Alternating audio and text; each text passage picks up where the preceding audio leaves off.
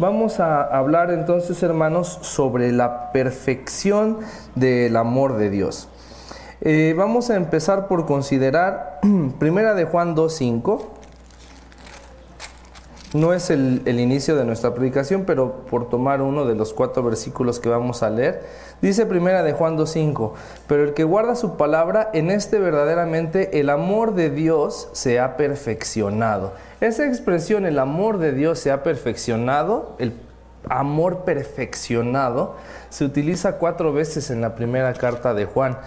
Y es bastante interesante porque son condiciones distintas, como si de un proceso se tratara en el que logramos encontrar este amor de Dios que es, perfecto en sí mismo, es el amor de Dios pero que nuestra vida tiene que irse perfeccionando. Y vamos a conocer más adelante un poquito más acerca de este enfoque de perfección.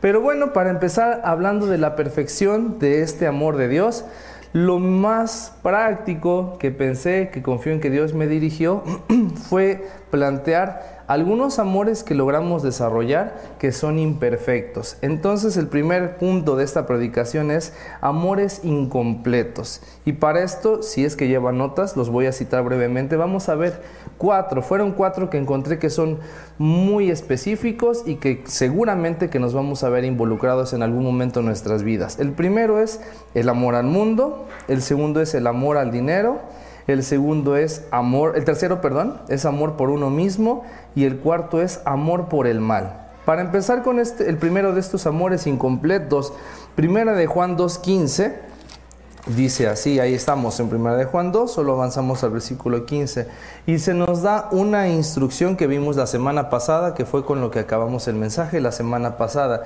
No améis al mundo ni las cosas que están en el mundo. Si alguno ama al mundo, el amor del Padre no está en él. Entonces, obviamente, por puro razonamiento lógico, si buscamos que el amor de Dios se perfeccione en nuestras vidas, pero la condicionante es que si alguno ama al mundo, el amor de Dios no está en él, definitivamente y directamente va a ser opuesto a este proceso. Yo no puedo pretender tener este logro del amor perfeccionado de Dios en mi vida estoy manteniendo una conducta constante en mi vida de amor por el mundo. Y de amor por el mundo podemos hacerlo de manera práctica, enumerar algunas cuestiones. ¿Puedo amar de las cosas del mundo mi, mi título profesional? ¿Puedo amar de las cosas del mundo mi vehículo tal vez? Se me ocurre, no, yo sé que no es el caso con mi papá, pero mi papá tiene un coche muy peculiar, un Mustang rojo, y ya ni está aquí, creo que es más de un tal señor Jesús Corona, creo que es más propiedad de ese hombre. Puede suceder que ames tanto a una posesión material, puede ser en este mundo que ames tu trabajo. Hay muchas personas que, que se jactan de decir, amo mi profesión, amo sentirme realizada en este no creo que sea malo el sentirse satisfecho, el disfrutar de ejercer una profesión, pero convertirlo en un amor va a producir que el amor perfecto de, Dios no se perfeccione en ti y en mí. Entonces esto es por citar algunas cosas de que, podemos amar que están en el mundo, pero también tiene una condicionante que nos permite ver por qué razón no compaginan una con la otra. Vamos a Santiago 4.4. Seguro que lo sabemos muchos de memoria, Santiago 4.4. deberíamos tenerlo más o menos ahí en nuestra memoria fresco porque con frecuencia lo citamos. Y la sentencia aquí es más severa. Tal vez el autor de, la carta de Juan no, utiliza un lenguaje tan enfático, pero el autor de la carta de Santiago, que creemos que es eh, San Jacobo, Jacobo, si no estoy equivocado, pasó el medio hermano del Señor Jesús, ¿cierto? Y él utiliza una expresión ya muy, muy directa. Oh almas adúlteras, ¿no sabéis que la amistad del mundo es enemistad contra Dios? Cualquiera pues que quiera ser amigo del mundo se constituye enemigo de Dios. Entonces, esto ya nos deja muy en claro. Vamos a pensar en la relación que se plantea de la amistad. No puede una persona estar queriendo perfeccionar su amistad con una persona mientras está por otro lado empatizando con el enemigo. O como dicen este refrán mundano, ¿no? El enemigo de mi enemigo es mi amigo. Así sí, pero, pero entonces este ya no es tu amigo, se convierte en tu enemigo. No puedo estar yo amando las cosas del mundo y pretender desarrollar una relación de amistad con Dios, perfeccionar el amor de Dios. Entonces, primer planteamiento creo que está más que claro. Sigamos adelante para no demorar tanto. Primera Timoteo 6:10. El amor al dinero.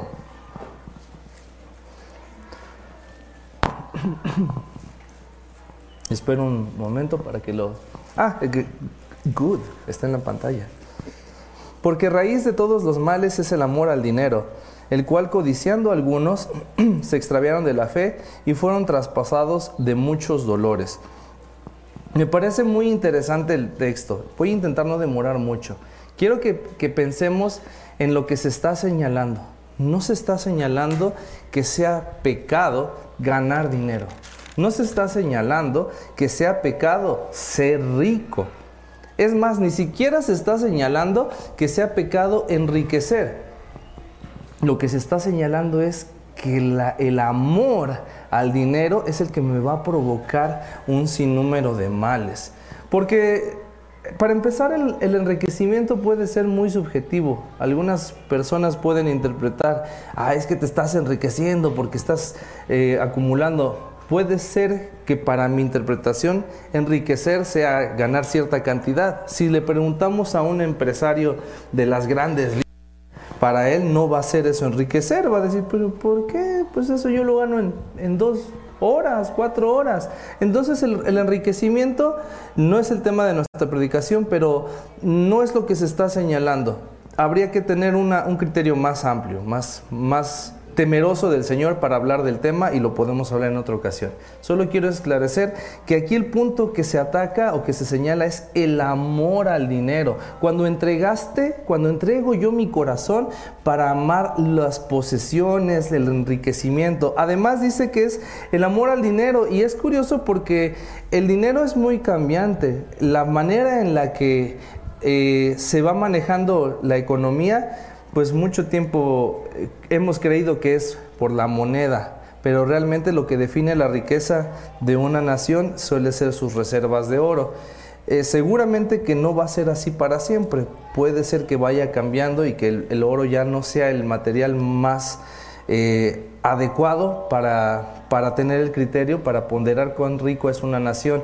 Pero lo que logra el dinero es la capacidad de cambiar bienes, de adquirir posesiones, de hacer uso, de, de, tener poder para adquirir cosas. Entonces, el amor a este proceso es el que debemos de tener cuidado. Amor por querer tener, tener, tener, por tener la capacidad de obtener más y más y más y más cosas. Hay una filosofía muy fuerte en nuestra sociedad donde se nos ataca constantemente a que tú lucha por tus sueños, tú esfuérzate un poco más, solo toma un poco más de tiempo, los sacrificios son necesarios, solo las personas que sacrifican hasta el fin van a ver la recompensa y sacrifica y sacrifica y sacrifica, cuando realmente lo único que te están haciendo es engañarte porque estás defraudando hasta tu misma alma, hasta tu misma familia, con tal de lograr obtener un bien que al final es pasajero. Eso es amor al dinero. Raíz de todos los males es el amor al dinero. Siempre que estés buscando enriquecerte porque tu corazón está ahí, no te va a traer ningún bien. Y sin duda alguna, eso va a demorar o va a lograr que la perfección del amor de Dios no llegue a nuestras vidas. Número 3. Amor por uno mismo. Vamos a Juan 12, 24 al 26.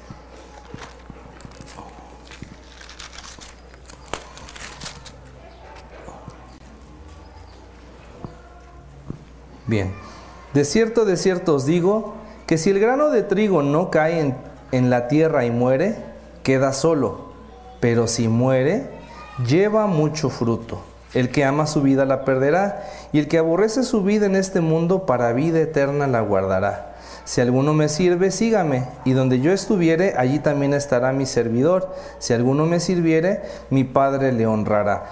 Aunque pude haber tomado solo el versículo 5 que dice el que ama su vida la perderá y el que aborrece su vida en este mundo para vida eterna la guardará, me pareció necesario considerar el versículo anterior porque nos ilustra muy bien qué significa esto de aborrecer mi vida. No se trata, hermanos, cuando leemos que el que aborrece su vida, el que no tiene ningún aprecio por su persona, el que se odia a sí mismo y se ve al espejo y dice, estás horrible, mira qué feo, qué cosa. Eso no es aborrecerte.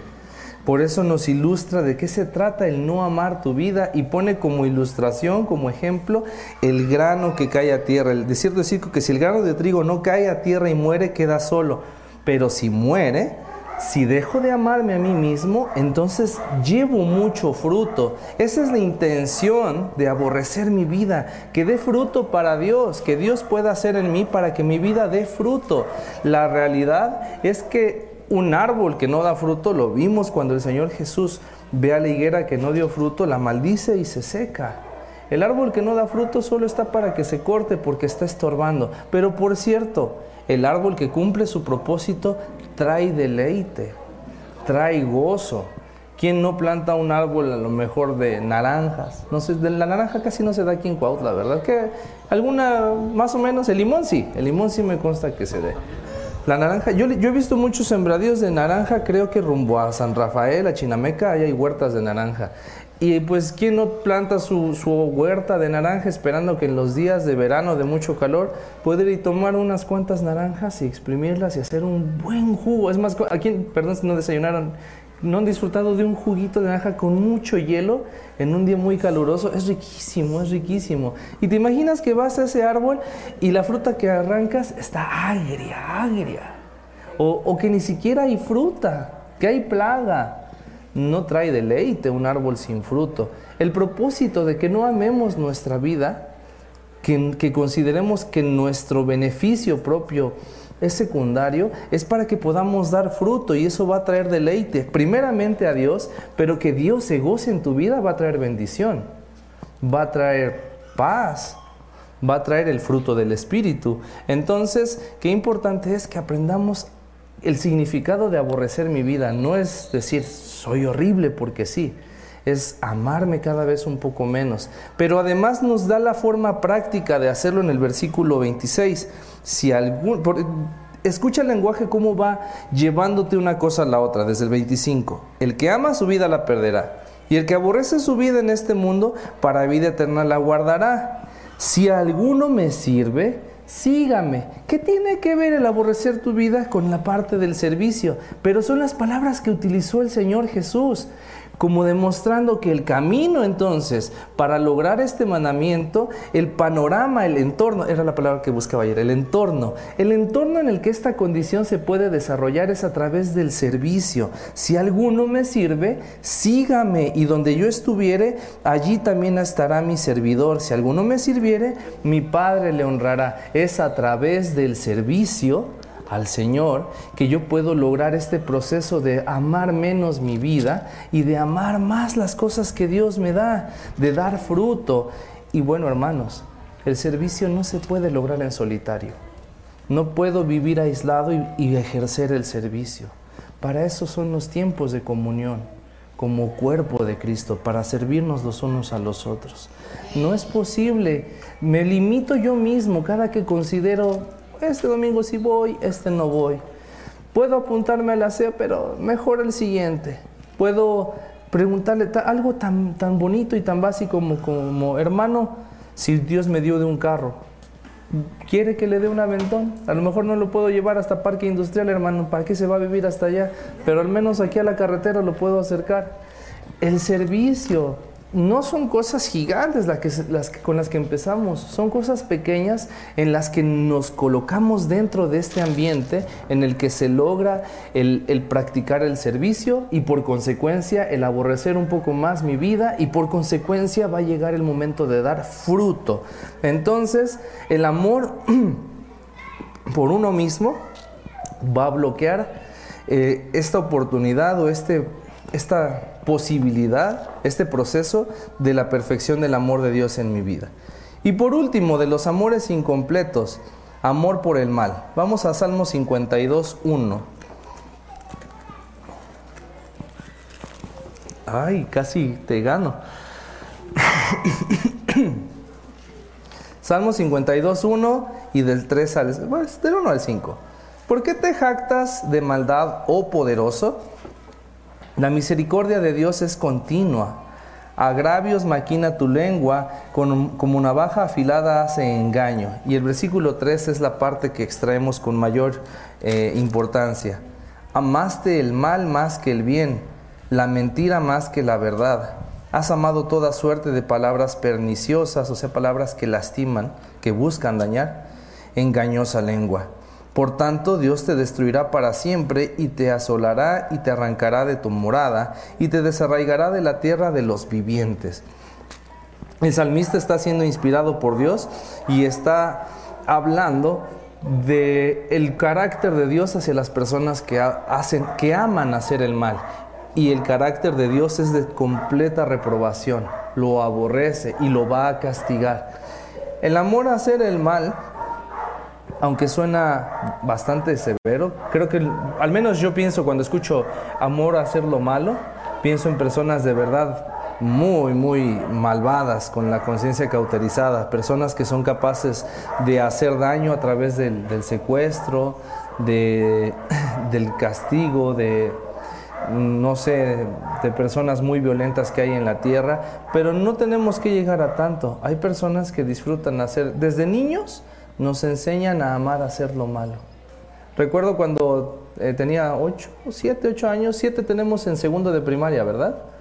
Y eh, en, ese, en esa época su servidor estaba, estaba ya, gloria a Dios, ya no estoy gordo, pero estaba gordito, gordito, bonito, carnoso, no, las, las tías me pisaban los cachetes y les gustaba, era bonito, pero mis amigos de la, bueno, ni mis amigos, mis compañeros de primaria, les parecía que no era tan bonito.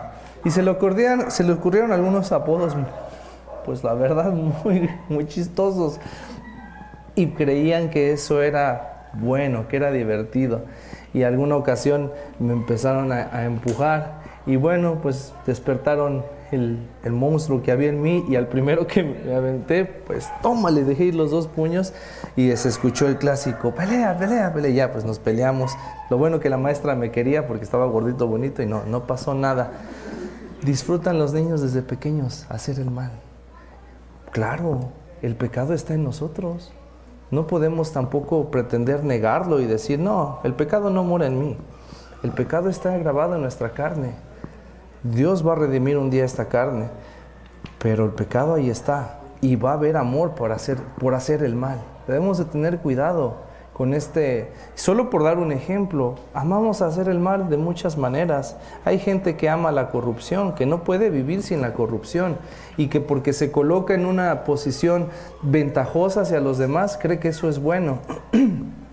Entonces, hacer el mal es otra, amar hacer lo malo va a ser otra condicionante que me va a limitar para la perfección de Dios. Terminé este primer punto con una oración para, para resumir. Tú y yo probablemente hacemos eh, constante uso de uno de estos cuatro amores que acabamos de señalar y son ellos los que nos atan para no alcanzar la perfección del amor de Dios. Si se te ocurre algún amor adicional que no sea el amor de Dios, te está atando, te está atando para no, no recibir este amor completo de Dios y ahorita vamos a ver las ventajas y lo precioso que es ese amor. Bueno, entonces vamos a primera de Juan 2.5 de nuevo y ahora sí va a ser tiempo de considerar una a una las características de este, de este logro del amor perfecto de Dios en nuestras vidas. Primera de Juan 2.5 dice así. Pero el que guarda su palabra, en este verdaderamente el amor de Dios se ha perfeccionado. Por esto sabemos que estamos en Él. El que guarda su palabra, y cuando decimos el que guarda su palabra, espero sea obvio que no estamos hablando de que el que toma su Biblia, la deja aquí toda la semana y viene aquí los domingos. Eso no es guardar su palabra. Cuando decimos guardar su palabra, nos referimos a alguien que mantiene en su vida la obediencia a su palabra que no le conviene algunas veces y por eso lo obedece, pero cuando no conviene, no lo obedece. No, es alguien que la mantiene todo el tiempo. Guardar y mantener los podemos manejar como sinónimos. El que obedece su palabra. Y me parece muy interesante que el apóstol Juan, que escribió esta carta, da un mensaje muy interesante en Juan 14, 25 sobre los que guardan su palabra. Vamos a Juan 14, 25.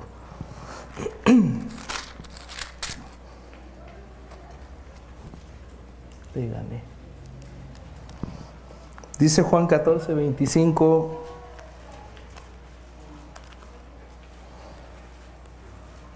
Mm, creo que no es Juan 14, 25.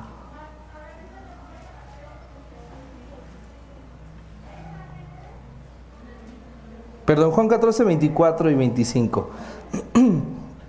El que no me ama no guarda mis palabras y la palabra que habéis oído no es mía, sino del Padre que me envió. Y, era 23 y 24, no sé por qué puse 25, disculpen. Respondió Jesús y le dijo, el que me ama mi palabra guardará, y mi Padre le amará, y vendremos a él y haremos morada con él. Cuando guardamos su palabra tenemos una promesa, que es que Dios va a ser morada con nosotros, que su, que su Padre, nuestro Padre, le va a amar. No quisiera que pensemos que el amor de Dios es condicionado a esto porque es notorio en la revelación bíblica que Dios nos amó desde antes de que obedeciéramos su palabra. Tanto nos amó el Señor que dio a su Hijo. De tal manera amó Dios al mundo, dice Juan 3:16. Pero estamos hablando de este proceso de perfección del amor de Dios en nuestras vidas. Y como condicionante es que guardemos su palabra. Y esto de, hacer morada, yo quiero darle un, valor muy especial, que no pase tan sencillo como, bueno, pues viene a ser morada con nosotros. ¿Qué significa que Dios venga a ser morada con nosotros?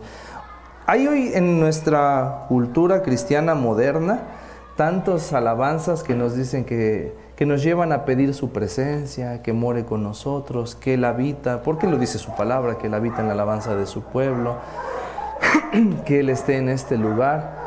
Y de repente pues pensamos que es su presencia. ¿Tendrá algún valor para mí? ¿Significa algo? ¿Es algo relevante que Dios muere con el hombre? Vamos a considerar dos ejemplos de qué sucedía cuando Dios moraba con el hombre. Éxodo 33, 9 al 11.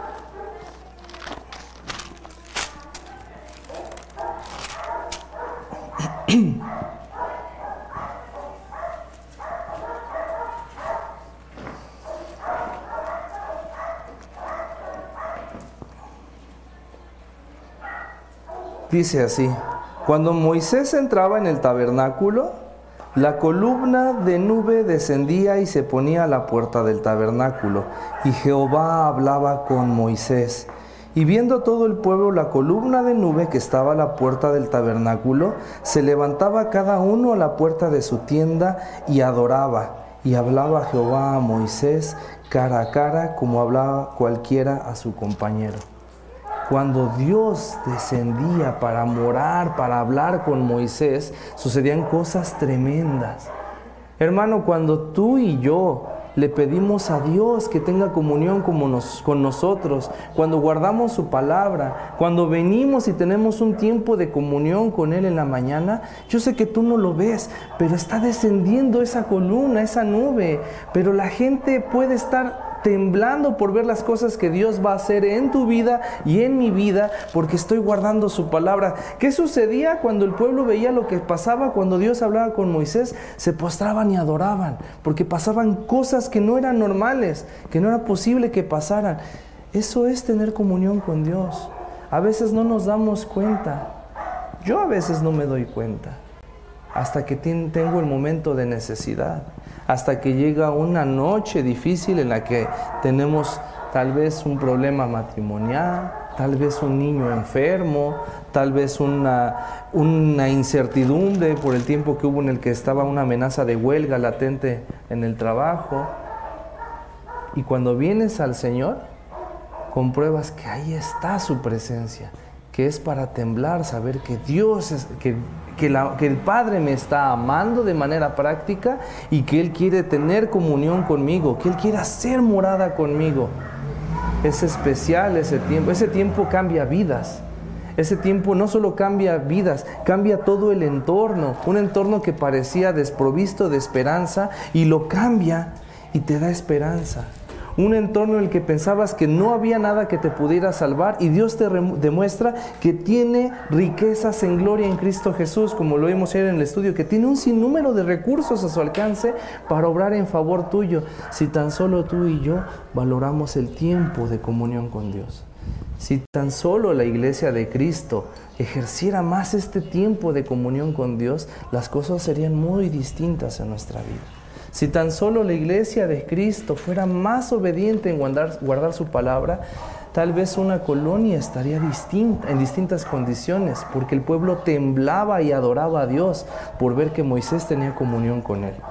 Pero a la par hay una condicionante bastante eh, severa. Vamos a primera de Samuel 5, 1 al 7.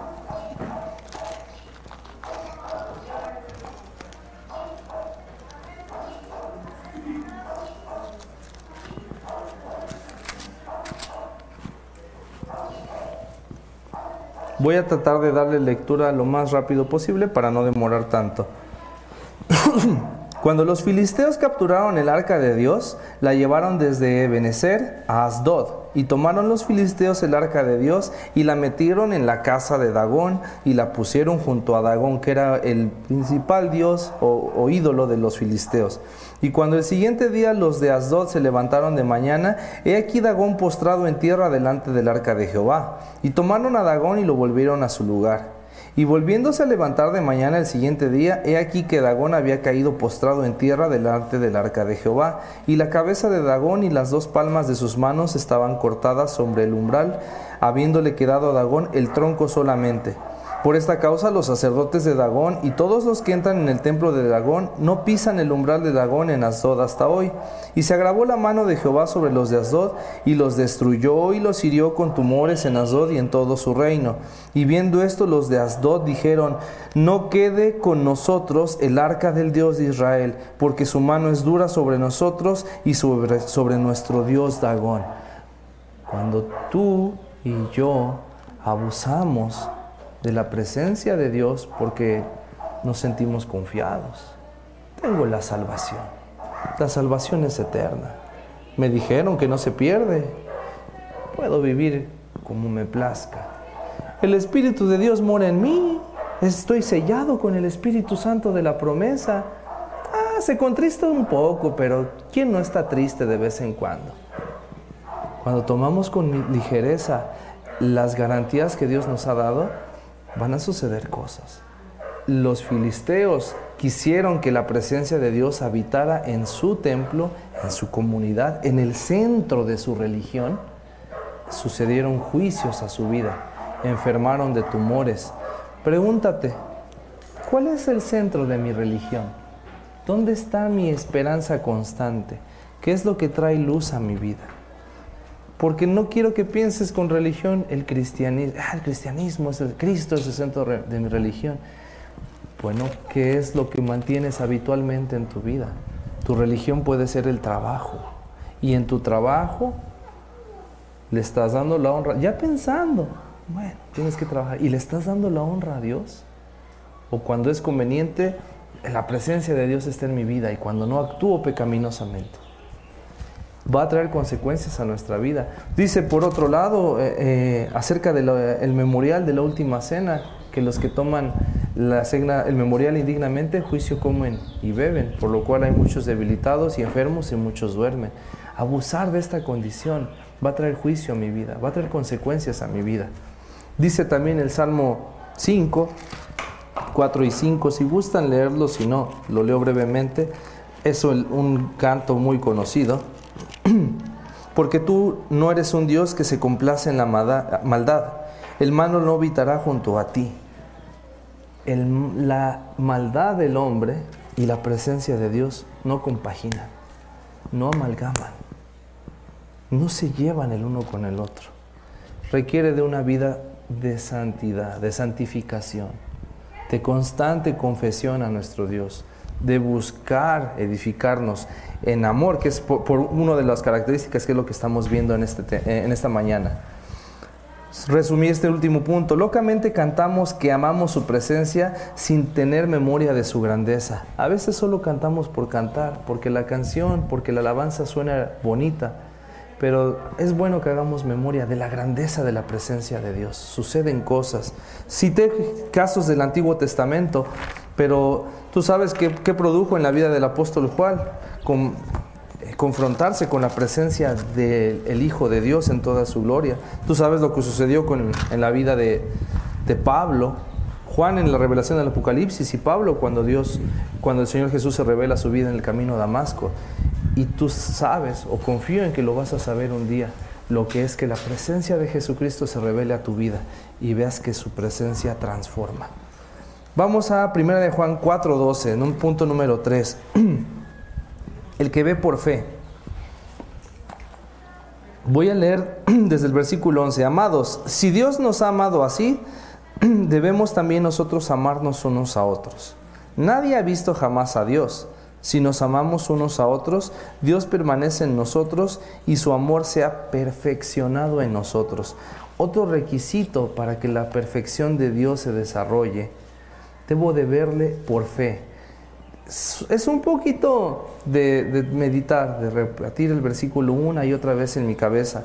Si tú ves el versículo 11, tenemos una enseñanza sobre el amor. Si Dios nos ha amado así, como condicionante, nosotros debemos amarnos unos a otros, debemos también nosotros amarnos unos a otros. Y después menciona, sin previo contexto, amados, eh, perdón, nadie ha visto jamás a Dios. ¿Qué relación tiene una cosa con la otra? Bueno, la respuesta está a continuación. Si nos amamos a unos a otros, Dios permanece en nosotros.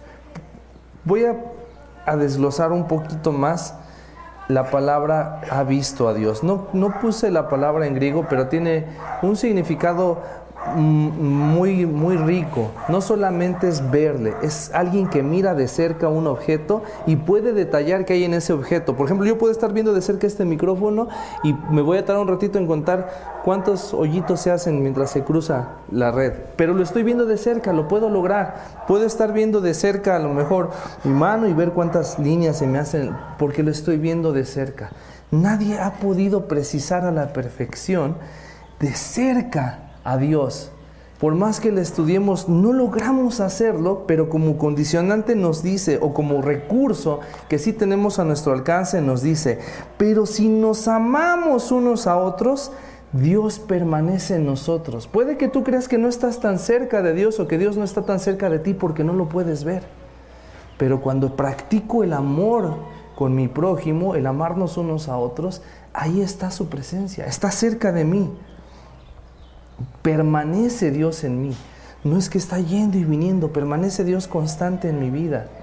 Hay una entrevista que le hicieron a este personaje célebre cristiano, ya ni sé si decir cristiano, Jesús Adrián Romero, donde, dice, donde cita que Dios nos abandonó. Se está poniendo más o menos de moda en la farándula cristiana y dice, Dios nos abandonó. Y da su justificante extrayendo las palabras del Señor Jesús diciendo, Padre, Padre, ¿por qué me has desamparado? La verdad que ni, tiene tanto sentido. Es una mentira, hermano. Dios no me ha abandonado si soy su hijo. Solamente que es muy sencillo atribuirle toda responsabilidad a Dios y no reconocer que soy yo el que no está practicando el amor y por eso Dios no veo que permanezca en mi vida. Qué fácil es culpar a otros.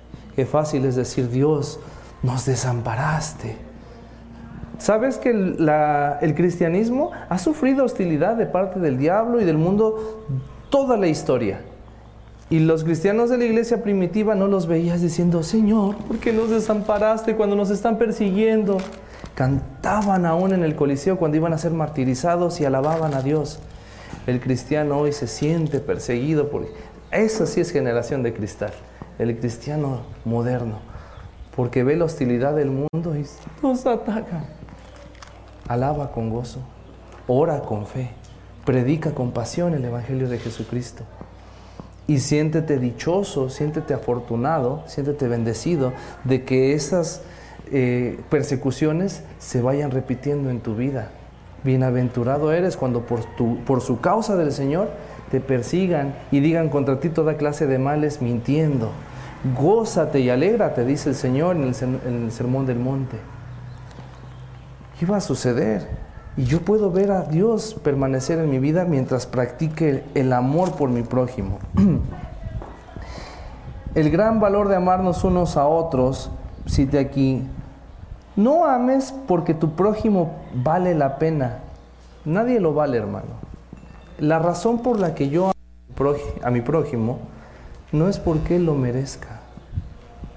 Tú y yo no lo merecemos ser amados. Somos pecadores. No perdones a tu prójimo porque tu prójimo merece ser perdonado. No lo merece tampoco. Tampoco es que sean unas víctimas. No lo perdones por esa razón. No te estoy diciendo no perdones o no ames. No lo perdones porque Él lo merezca.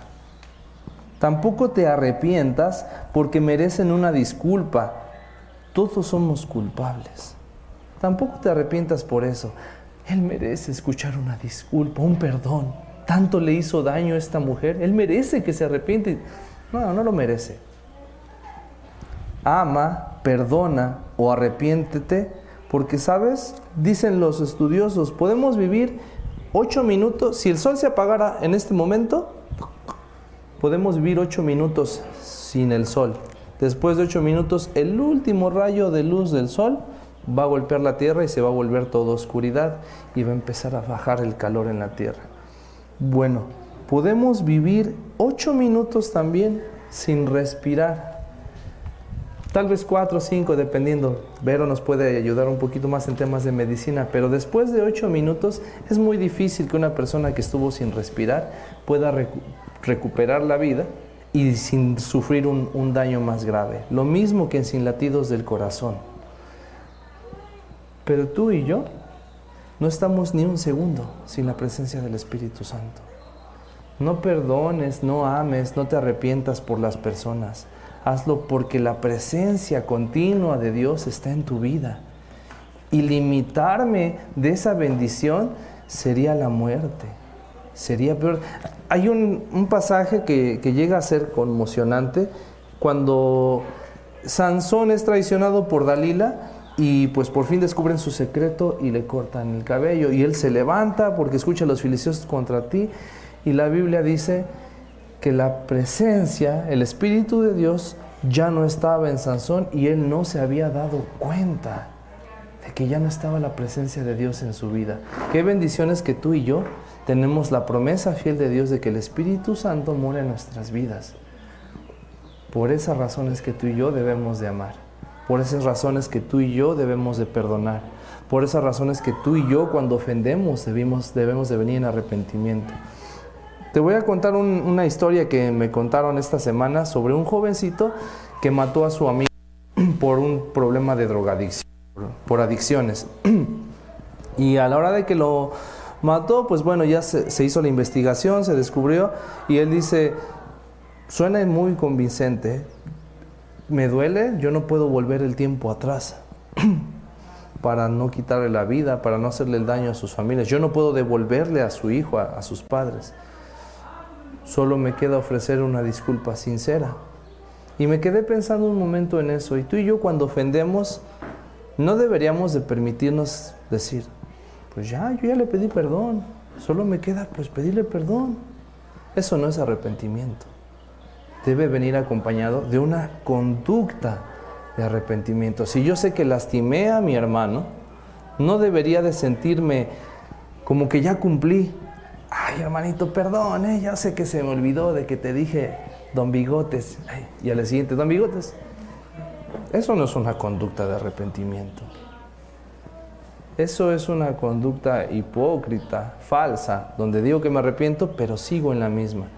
Hay ocasiones en las que Vas a lastimar, por ejemplo, a tus hijos, a tu esposo, a tu esposa.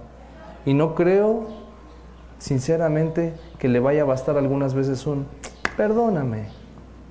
Sé que te puede, es más, sé que es su obligación perdonarte en Cristo, pero de ti Dios demanda arrepentimiento. Una con, ¿Por qué? No es porque lo valga, No es porque tú seas una gran persona, es porque es la condición para que el amor de Dios sea perfeccionado, para que su presencia permanezca en nuestras vidas. Hay un capítulo, perdón que vaya a citar, si gustan a esto no escucharlo algunos, lo entendería. A mí me gusta mucho a manera de reflexión un capítulo de la serie del príncipe de Belero, el príncipe del rap, donde Will se lleva el coche de su papá y va a un billar y en el billar pues hay un eh, Will es muy bueno para el billar y hay un tipo que es mucho mejor que él y lo reta y le dice pues vamos a apostar ¿y cuánto? pues tanto. No no tengo tanto sí pero vi que llegaste en un coche tal y tal sale pues apuesta y pierde el vehículo y no sabe cómo venir con su tío Phil a decirle perdí el vehículo pues va con su tío Phil su tío Phil se enoja y le dice llévame vamos a recuperar el carro y llega el tío Phil y el, tipo le dice, sí, sí lo puedes recuperar, pero vi que llegaste en un carro así y así, entonces vamos a apostar para que recuperes. Ay, juega la primera ronda el tío Phil y pierde. Y le dice, doble o nada. Sí, pues si quieres seguir perdiendo, empeña hasta tu casa. Y entonces le habla a su mayor, dice, préstame mi taco y mis guantes. Y lo despedaza. Y la última frase que, que le dice Will a su tío Phil, le dice, yo no sé qué hubiera hecho sin ti. Yo no sé qué haríamos tú y yo en el mundo sin la ayuda de Dios, sin la presencia de su Espíritu Santo. Tenemos un enemigo voraz y que tiene muchos recursos también, que es el diablo. Tenemos otro enemigo que es el mundo, que además muchas veces terminamos amando en vez de reconocer que es nuestro enemigo. Y tenemos un enemigo las 24 horas, que es nuestra propia carne. Yo no sé qué haría sin la presencia de Dios en mi vida. Yo no sé qué haría sin la ayuda de Dios. Último punto, hermanos, sobre la perfección del amor de Dios. Ya vimos que se desarrolla en guardar su palabra, en vivir en fe, en ver a Dios por la fe, confiar en que aunque yo no lo puedo ver con mis ojos, a través del amar a mi prójimo lo puedo ver. Y por último, el que no temerá nunca más. Primera de Juan 4, 17 y 18. En esto se ha perfeccionado el amor en nosotros, para que tengamos confianza en el día del juicio, pues como Él es, así somos nosotros en este mundo. En el amor no hay temor, sino que el perfecto amor echa fuera el temor, porque el, porque el temor lleva en sí castigo, de donde el que teme no ha sido perfeccionado en el amor. Hay dos palabras que son antónimos de alguna manera, que son las que van a hacer que conecte un versículo con el otro que es eh, confianza, para que tengamos confianza, y la contraria de confianza va a ser el temor del que se nos habla en el versículo 18. Confianza, esta sí la apunté, parresella. Confianza de la palabra parresella es no tener miedo de testificar cuando estaban en un tribunal. Eso es parresella. Yo tengo confianza de que puedo hablar libremente cuando esté en un juicio en el día del juicio yo puedo tener confianza. Cuando este amor de Dios que se desarrolla en el amar a mi prójimo, porque el que no ama a su prójimo, como que ha visto, como puede amar a Dios que no ha visto. Hay una dualidad, amar a Dios y amar al prójimo. Pero también el que no ama al mundo. Cualquiera que obedece estos dos mandamientos, que los guarda, no que los obedece todo el tiempo, pero que los guarda como norma constante en su vida, en el día del juicio va a tener confianza. No va a tener la contraria, que es miedo. La palabra miedo que se utiliza en el versículo 18 es fobos. Y no solamente es un miedo, sino es un miedo que me mueve a salir corriendo.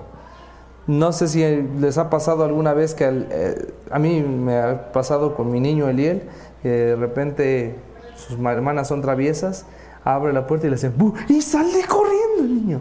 O ve, los bichitos le dan mucho miedo. Y mira que mi esposa a los grillos, por ejemplo, los agarra y no les dice, agarra, no pasa nada. Pero a los que sí pican, pues sí les enseña. Y aún así ve un bicho raro y sale corriendo. Le produjo un miedo que no solo lo asustó, lo hizo huir.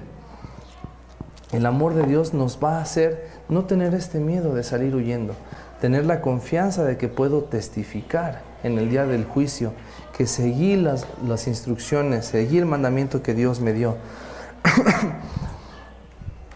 Como Él es, Eh, voy a leerlos de nuevo porque no recuerdo, eh, creo que es en el versículo 18. En el amor no hay temor, sino el perfectamente fuera el temor, porque el temor ya es casi de donde el que teme, no, entonces es 17. Sí, perdón. Pues como Él es, así somos nosotros en este mundo. Acerca del estar perfeccionado el amor, dice que es para que tengamos confianza. Y después nos dice esta frase, como Él es, así nosotros somos en este mundo. Y me quedé meditando un momento, pero un momento bien largo, hermanos, en cómo Él es. Lo leía y lo leía y lo leía y decía, como Él es, como tú eres, Señor. ¿Qué importancia tiene como Él es?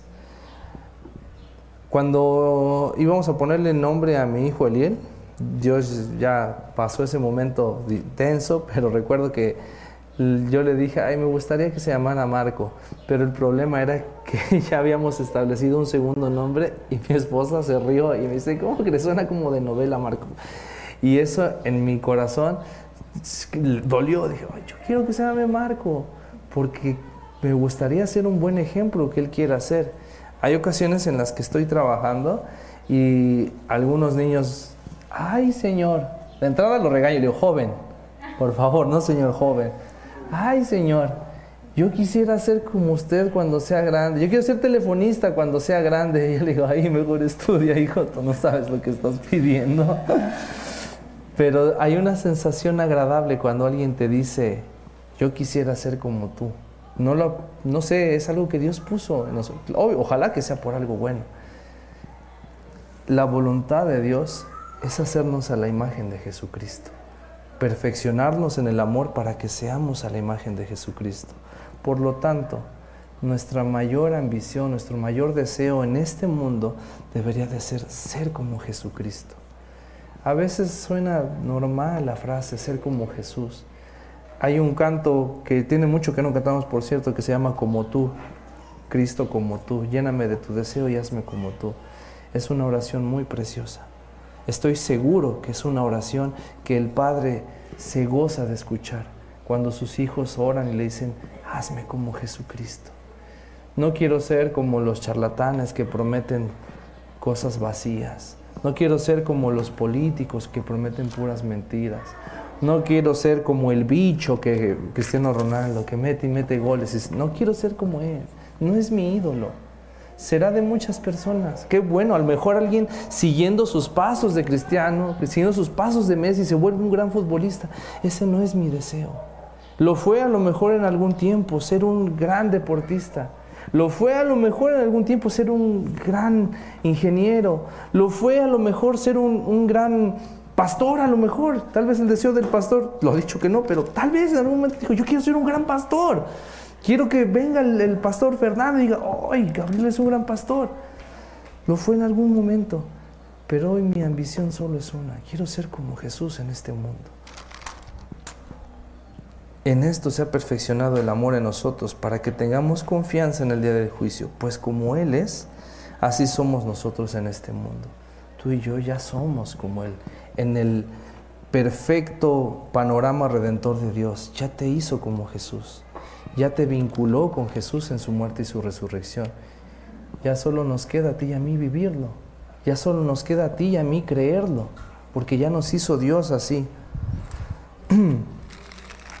Voy a terminar entonces con la palabra perfeccionado. Ya nunca te hablé de perfeccionado. La, la palabra es teleo.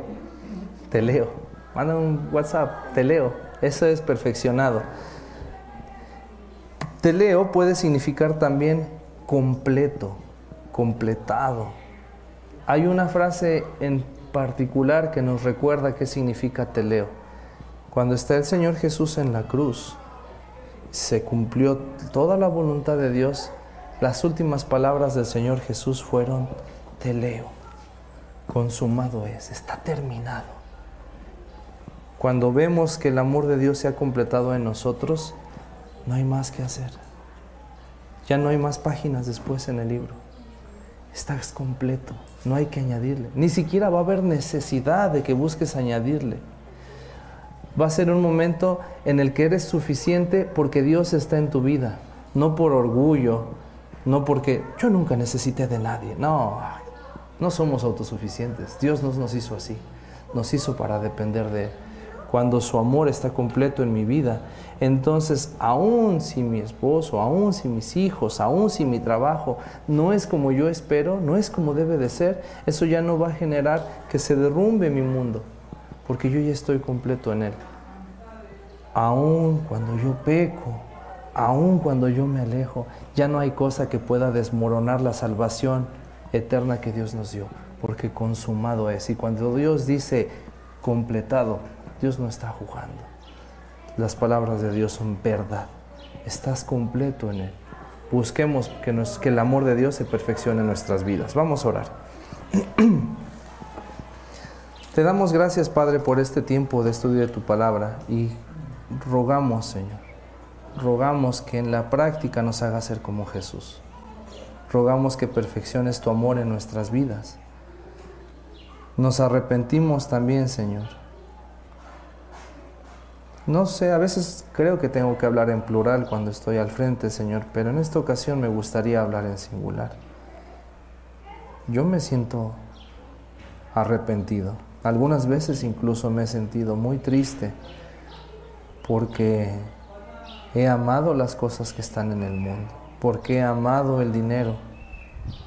Es más, hasta he amado muchas veces hacer lo malo. Pero no me siento triste solo por el daño que hago a las personas. Además me siento arrepentido porque veo que eso ha obstruido tanto el que llegue a este momento glorioso y perfecto de tener comunión contigo, de crecer en este perfecto amor. Te ruego, Señor, que nos des las fuerzas para desechar ese amor pasado, ese amor incompleto y amarnos los unos a los otros y al obedecer este mandamiento, amarte a ti, Padre. Aprender a amarte a ti, a guardar tu palabra, a vivir por fe. Gracias, Señor, por tu palabra. Gracias por tu revelación. En el nombre de nuestro Señor Jesús. Amén.